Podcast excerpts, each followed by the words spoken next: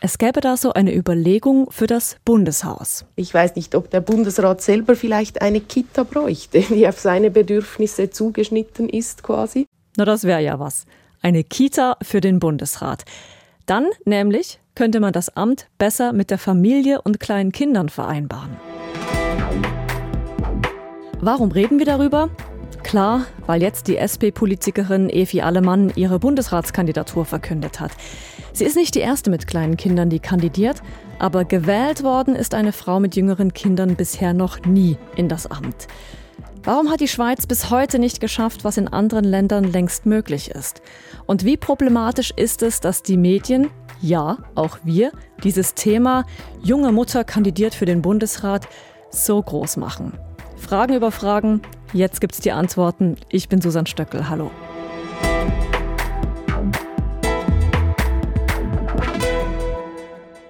Es wäre durchaus ein Novum in der Schweiz, wenn eine Mutter mit jüngeren Kindern Bundesrätin werden würde. Evi Allemann könnte. Sie kandidiert.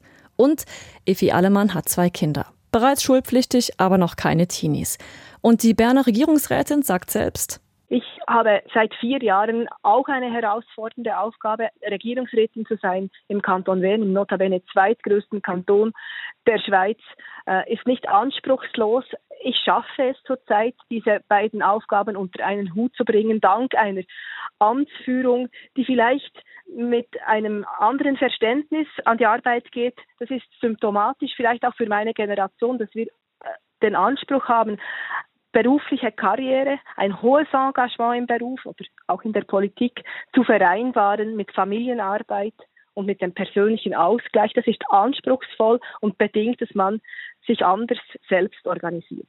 Es geht und es wird gehen, höre ich daraus. Ja klar, werden einige von euch sagen, bei jungen Vätern geht das ja auch und wird nicht so breit getreten. Und deshalb, bevor wir voll eintauchen, Warum ist das überhaupt so ein großes Thema in der Schweiz? Das Thema der Gleichstellung und der Familienpolitik, ähm, der Gleichberechtigung im Arbeitsleben, aber eben auch im Familienleben oder bei der Care-Arbeit ist ein riesiges gesellschaftliches Thema, das jetzt mit dieser Bundesratswahl und den Kandidatinnen, die hier im Raum stehen, wie unter ein Brennglas gerät. Aber wenn junge Väter zum Beispiel äh, Bundesrat werden, wie damals Alain Berset, da waren seine Kinder, glaube ich, bis ausgerechnet irgendwie zwischen fünf und neun Jahren alt, das ist ja kein Thema. Ja, das ist richtig. Also auch ähm, Bundesrat Uli Maurer hatte Kleinkinder zu Hause, noch kleinere Kinder, als er Bundesrat wurde. Und das zeigt einfach, wie weit die gesellschaftliche Realität dem Diskurs, der hier geführt wird, hinterherhinkt. Das ist Martina Musson, Politologin beim Forschungsinstitut GFS Bern. Es ist ein großes Thema, weil wir gesellschaftlich offenbar noch nicht so weit sind in der Schweiz. Und es ist auch ein Thema, weil die Vorbilder fehlen. Bundesrätinnen nämlich mit kleinen Kindern gab es in der Schweiz bisher noch nie. Wir haben dazu mal recherchiert. Sechs der bisher neun Bundesrätinnen hatten gar keine Kinder. Und bei den dreien, die Kinder hatten, waren sie schon erwachsen, als sie das Amt angetreten haben. Da wäre zum Beispiel Elisabeth Kopp, die 1984 zur ersten Bundesrätin gewählt wurde. Da war ihre Tochter bereits 21 Jahre alt. Dann Micheline Calmeret, die hatte schon zwei erwachsene Kinder. Ebenso Evelyn Wittmer-Schlumpf, auch ihre drei Kinder waren bereits erwachsen, als sie Bundesrätin wurde. Noch ein Fakt am Rande dazu. Bundesrätin Karin Keller-Sutter, selbst kinderlos, sorgte mit ihrer Aussage im September 2019 für Kontroversen, als sie sich gegen eine Elternzeit aussprach. Sie meinte damals, man kann nicht alles haben. Drei Kinder, ein Verwaltungsratsmandat und eine politische Karriere, man kann sich auch selbst überfordern. Zitat Ende. Bei anderer Gelegenheit sagte sie auch, dass mit Kindern ihre politische Karriere nicht möglich gewesen wäre. Aber es gibt sie schon. Die Mütter mit kleinen Kindern in hohen politischen Ämtern. Einfach nicht bei uns in der Schweiz. Ein Beispiel, das viel Schlagzeilen gemacht hat, ist Jacinda Ardern. Die Premierministerin von Neuseeland hat 2018 eine Tochter zur Welt gebracht. Da war sie bereits amtierende Premierministerin. Sechs Wochen ging sie damals in den Mutterschaftsurlaub. Seither ist ihr Mann in erster Linie Hausmann. Dennoch hat sie erlebt, dass die Grenze zwischen Mutter und Politikerin auch mal fließend sein kann. Während der Pandemie nämlich informierte Ardern über die aktuelle Corona-Situation in Neuseeland. Das machte sie damals aus dem Homeoffice. Ja, und wer platzte da mitten in die Videoschalte rein? Ardurns kleine Tochter. It's bedtime, darling. Pop back to bed. I'll come and see you in a second. I'll come and see you in a minute, okay? Sorry, everybody. Adorn meinte, sie komme gleich, die Kleine soll doch schon mal ins Bett gehen. Das also das Beispiel aus Neuseeland. Aber auch hier in Europa gibt es ähnliche Beispiele. Die neue italienische Regierungschefin Giorgia Meloni, sie hat eine siebenjährige Tochter. Ihr Mann kümmere sich hauptsächlich um sie, schreiben italienische Medien. Außerdem hätten die beiden eine Nanny angestellt. Eine andere junge Mutter ist Sanna Marin, die Ministerpräsidentin von Finnland. Ihre Tochter besucht eine staatliche Kita. In einem Interview mit dem Vogue-Magazin meinte sie, ihr Ehemann arbeitet zwar auch, müsse im Job aber nun etwas mehr balancieren. Ha, gemerkt, jetzt reden wir hier doch tatsächlich drüber, wie Regierungschefinnen das wohl hinbekommen mit der Kinderbetreuung. Ja, und ihr habt recht, hätten wir bei Regierungschefs mit kleinen Kindern wahrscheinlich nicht gemacht. Aber eben, Martina Mousson wird es gleich noch ansprechen. Gesellschaftlich ist es eben in der Schweiz immer noch ein großes Thema, darum reden wir darüber. Ob aber genau das problematisch ist, das schauen wir uns nachher noch an. Vorher jetzt nochmal zurück zum Ausland. Wir haben es gerade gehört, im Ausland sind junge Mütter in Regierungsämtern Realität, bei uns nicht. Warum? Ja, das ist eine gute Frage, die nicht ganz so einfach zu beantworten ist, weil wir sehen ja gerade aktuell auch, dass ein Teil natürlich von den Frauen selbst ausgeht. Ähm, ganz viele Kandidatinnen, die da in diesem Karussell nun äh, kurzzeitig aufgesprungen waren oder diskutiert wurden, haben ihre Kandidatur nun äh, nicht bestätigt oder gar nicht erst gemacht. Und äh, nicht wenige davon haben das auch eben mit dem Familienleben, das sie daneben zu, zu führen planen, begründet. Also es ist schon so, dass äh, der Bundesratsjob, das ist ein 24-7-Job. Das muss man sich sehr bewusst sein. Das sagen auch alle amtierenden Bundesräte und Bundesrätinnen. Und Voten wie jenes von Karin Keller-Sutter beispielsweise, die gesagt hat, sie hätte nicht Bundesrätin sein können, wenn sie Kinder gehabt hätte, das ist natürlich schon etwas abschreckend, denke ich. Aber eben nochmal, um äh, auf das Beispiel aus dem Ausland zu sprechen zu kommen, ähm, wenn wir jetzt Jacinda Ardern, die Regierungschefin von Neuseeland, nehmen oder Giorgia Meloni, die in Italien jetzt neue Regierungschefin mhm. geworden ist, das ist ja auch ein 24-7-Job. Dort geht's aber. Ja, dort geht's. Es ging aber auch nicht ganz ohne Nebengeräusche, muss man sagen. Gerade bei der, ähm, bei der ähm, Regierungspräsidentin von Neuseeland äh, die noch keine Kinder hatte, als sie ins Amt gewählt wurde, wurde das äh, von gewissen Kreisen als Verrat bezeichnet, dass sie nun Mutter werde, weil man das so nicht von ihr erwartet habe. Also es ist schon so, es ist auch dort nicht einfach so möglich und mit vielen Abstrichen für diese Mütter verbunden. Das muss man sich schon im Klaren sein. Die arbeiten sehr viel, diese Frauen. Und ähm, beim Beispiel Neuseeland zum, hat der Partner die Kinderbetreuung zu 100 Prozent übernommen. Und so haben sie sich organisieren können, aber da ist halt auch nicht jeder Partner bereit dazu. Vielleicht können wir mal so drei oder also drei bis fünf Punkte nennen, was die Unterschiede sind äh, von der Schweiz, äh, zwischen der Schweiz und dem Ausland in Sachen Vereinbarkeit von einem Bundesratsamt oder Bundesrätinnenamt wäre es ja dann und Familie. Ja, ich denke schon, in der Schweiz sind die Strukturen dieses ähm dieser Stelle sozusagen wirklich nicht darauf ausgelegt, dass man das Teilzeit macht oder dass man äh, ähm, sich hier an fixe Arbeitszeiten halten kann. Das ist in Finnland beispielsweise etwas anders. In Finnland ist es sozial relativ breit akzeptiert, dass man um 4 Uhr Feierabend macht, weil man die Kinder holen muss. Das heißt nicht, dass man danach äh, nicht mehr erreichbar sein muss, aber ähm, es gibt, man muss gewisse Kämpfe nicht mehr führen, weil es einfach eine gesellschaftliche Selbstverständlichkeit ist und auch die Kinderbetreuung ganz anders organisiert ist, namentlich staatlich organisiert ist und es auch für Kleinkinder bereits Betreuungsangebote beispielsweise abends auch gibt. Das ist etwas, was in der Schweiz gänzlich fehlt. Was würden Sie sonst noch sagen, abgesehen von diesem Punkt, was macht sonst noch schwieriger, diese beiden Rollen, Bundesrätin dann vielleicht mal zu sein und Familie zu vereinbaren? Ähm, ja, was das schwieriger macht? Ja, ich denke schon, ein Teil des Problems ist eben auch der, ähm, die gesellschaftliche Akzeptanz. Wenn eine Mutter ähm, so viel arbeitet und ihre Kinder beispielsweise durch den Partner oder eine andere Person auch betreuen lässt, das stößt auf nicht wenig Widerstand oder Kritik auch. Und damit muss man umgehen können. Und ich denke, das wird gerade für eine allfällige jüngere Mutter, die nun gewählt werden könnte, oder eine Mutter mit jungen Kindern, so muss man es sagen, könnte das wirklich äh, ein großer Druck werden, der auf ihr lastet, insbesondere wenn beispielsweise mit einem dieser Kinder später vielleicht etwas nicht ganz so rauskommt, wie man sich das wünscht, könnte tatsächlich da ein Backlash ähm, entstehen für diese Person. Also ich denke, wenn eine Mutter mit jungen Kindern gewählt wird in der Schweiz, wird sie unter hoher Beobachtung stehen. Sie wird einen hohen Preis auch zahlen, dafür dieses Amt machen zu können, nämlich den, dass sie ihre Familie kaum oder wohl vor allem schlafen sehen wird. Und das ist schon etwas, ähm, wo die Strukturen einfach auch noch nicht so weit sind, um da irgendwie einem Familienleben entgegenzukommen. Man ist sich einfach gewohnt, dass Leute dieses Amt ausüben mit, mit Herzblut und mit all ihrer Zeit und all ihrer Energie. Und das wird auch in den nächsten Jahren gefordert sein. Übrigens, dieser Punkt, dass die Strukturen noch nicht so weit sind, dass man das Bundesratsamt mit der Familie mit kleinen Kindern gut vereinbaren kann, das ist nicht nur für Frauen eine Herausforderung.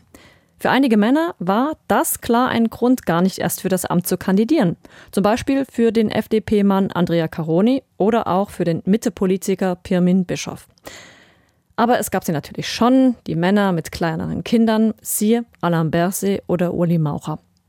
Was müsste sich denn in der Schweiz nun verändern, dass das auch bei einer Bundesrätin Realität wird? Martina Musson überlegt hier kurz und sagt mir dann klar raus, also ich, ich, ich glaube, ich bin eigentlich davon überzeugt, dass eine junge Mutter bereits heute Bundesrätin werden kann. Die Frage ist eben einfach, welchen Preis hat sie dafür zu zahlen? Äh, eine Bundesrätin beispielsweise verdient genug, um ihre Kinder ähm, privat betreuen zu lassen, 24-7. Das wäre nicht das Problem an sich.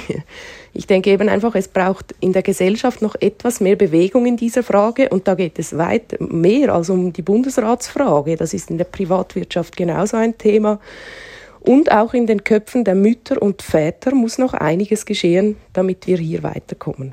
Und dass das Thema dann vielleicht auch nicht mehr unbedingt so die Titel aller großen Medien irgendwie füllt, dass man sagt, junge Mutter möchte in den Bundesrat. Ganz genau, das ist für mich eigentlich eben Ausdruck dessen, was ich meine, wenn ich von, von der gesellschaftlichen Entwicklung spreche, die noch, noch immer im Gang ist. Es wird immer noch als Novum, als Sonderereignis quasi taxiert, dass eine junge Mutter das machen möchte. Und es wird in Frage gestellt, ob sie es kann. Und da sind wir bei dem Punkt, den ich vorhin angekündigt hatte. Wir bei News Plus stellen nicht in Frage, ob die Berner SP-Regierungsrätin Efi Allemann auch Bundesrätin kann. Aber wir thematisieren sie jetzt genau wegen ihrer Rolle als junge Mutter. Tja, da sagt Martina Musson, das könne problematisch sein, wenn eine Bundesratskandidatin darauf reduziert werde und es nicht mehr um ihre Kompetenzen als Bundesrätin ginge. Ich sehe es eigentlich eher als Chance, dass man darüber spricht. Ich sehe mehr Chancen als Probleme bei der aktuellen Diskussion, weil ich glaube, gerade in so einer exponierten Position, wie sich eine zukünftige Bundesrätin befindet, hat man ganz viele Möglichkeiten eben ähm, auszustrahlen, dass das geht, dass Vereinbarkeit gelebt werden kann, wer mithelfen muss, damit es funktioniert, wie man sich organisiert. Und das ist, könnte ein, ein Vorbild sein für ganz viele junge Frauen, die ähm, allenfalls gerade in solchen Entscheiden selber auch stecken, ja. Was hat sich denn Ihrer Ansicht nach in den letzten Jahren in der Schweiz schon verändert, damit ähm, ja, damit es wie einfacher möglich äh, ist, dass die junge Mütter heute schon Bundesrätin werden können? Sie haben vorhin gesagt, Sie können sich das auch äh, durchaus jetzt schon vorstellen. Es wurde viel in, der, in die Kinderbetreuung investiert ähm, Kita-Plätze waren eine Zeit lang äußerst knapp vorhanden. Das ist heute nicht mehr unbedingt der Fall. Ähm, es gibt auch immer mehr Frauen in der Wirtschaft, auch die sich ähm, hohe Pensen zutrauen und mit der Familie in Einklang bringen. Es haben die Partner oder die Väter dieser Kinder die anderen Elternteile haben auch eine Entwicklung durchgemacht, denke ich. Das sieht man etwa in den Absagen von Männern auch mit der Begründung, sie möchten das nicht, solange ihre Kinder so klein sind, Bundesrat sein, was es ja auch schon gab. Also dieser ganze Prozess ist im Gang. Wir stecken da irgendwo mittendrin und deshalb sage ich auch, wer jetzt gewählt wird, der zahlt noch einen gewissen Preis für dieses Amt. Aber ich glaube, die Entwicklung geht schon mehr und mehr in die Richtung, dass man das Frauen ermöglichen möchte, Männern auch natürlich, neben der Karriere, dem Berufsleben, ein Familienleben zu führen und zwar in einem ausgewogenen Maß irgendwo. Was noch weiter geschehen müsste, ich weiß nicht, ob der Bundesrat selber vielleicht eine Kita bräuchte, die auf seine Bedürfnisse zugeschnitten ist quasi. Ähm, mit Notfallbetreuung, mit Krankheitsbetreuung, das sind ja immer so die Herausforderungen für Eltern oder ähm, ob, äh, es gab ja den Vorschlag von Cedric Wermuth, der, der schon äh, von anderen Leuten diskutiert wurde, dass man die Verwaltung, den Bundesrat als Ganzes reformiert, die Departemente kleiner macht, damit die Pensen auch etwas geringer werden. Also es gäbe ganz viele Hebel, wo man ansetzen könnte. Und jetzt, Frau Mousson, was glauben Sie? Wie lange dauert es noch bis zur ersten Bundesrätin mit kleinen Kindern? Ja, die Schweiz ähm, ist ein eher langsames Land, würde ich jetzt sagen. Ganz insgesamt, unsere Institutionen sind nicht unbedingt auf Schnelligkeit getrimmt, unsere politischen Institutionen.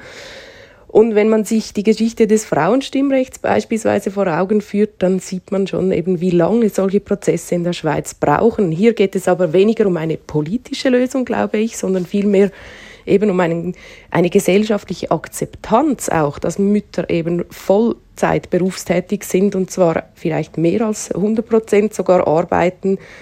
Und das, äh, denke ich, das ja, ist schwierig, das in Jahren zu quantifizieren, aber wenn man sich so äh, die Verschiebungen ansieht, die geschehen sind in Bezug auf Homosexualität, die Ehe für alle beispielsweise, das ist ja dann plötzlich doch schnell gegangen eigentlich.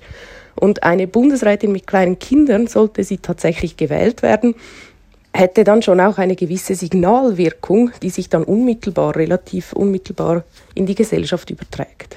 Sagt die Politologin Martina Musson in unserer News Plus Folge zum Thema junge Mütter als Bundesrätinnen.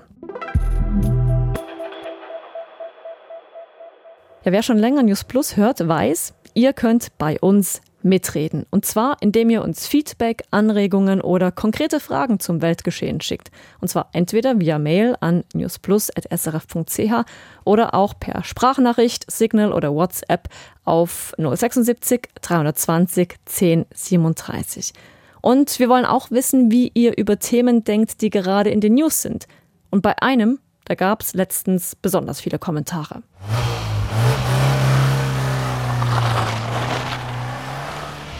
Ja, für die einen ist das Musik in den Ohren, für andere schlicht Lärm. Das zeigt sich auch in den Kommentaren der SRF Community unter einem Artikel zum Thema Straßenlärm.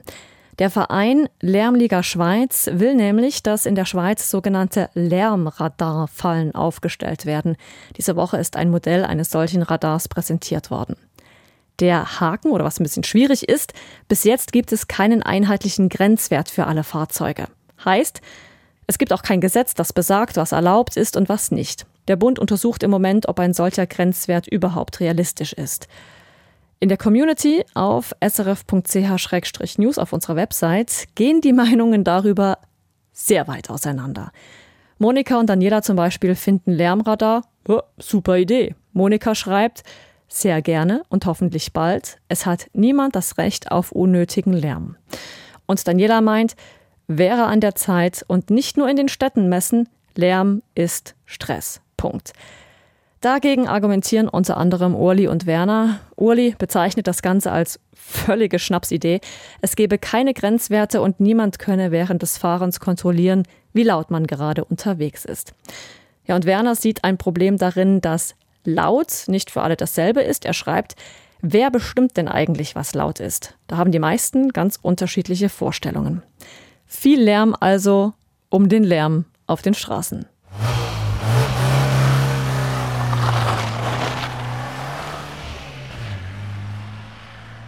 Das war's mit News Plus an diesem Donnerstag. Mitgearbeitet an dieser Folge haben Anna Grossenreiter und Dominik Brandt. Produziert hat Corinna Heinzmann und mein Name Susanne Stöckel. Tschüss für heute.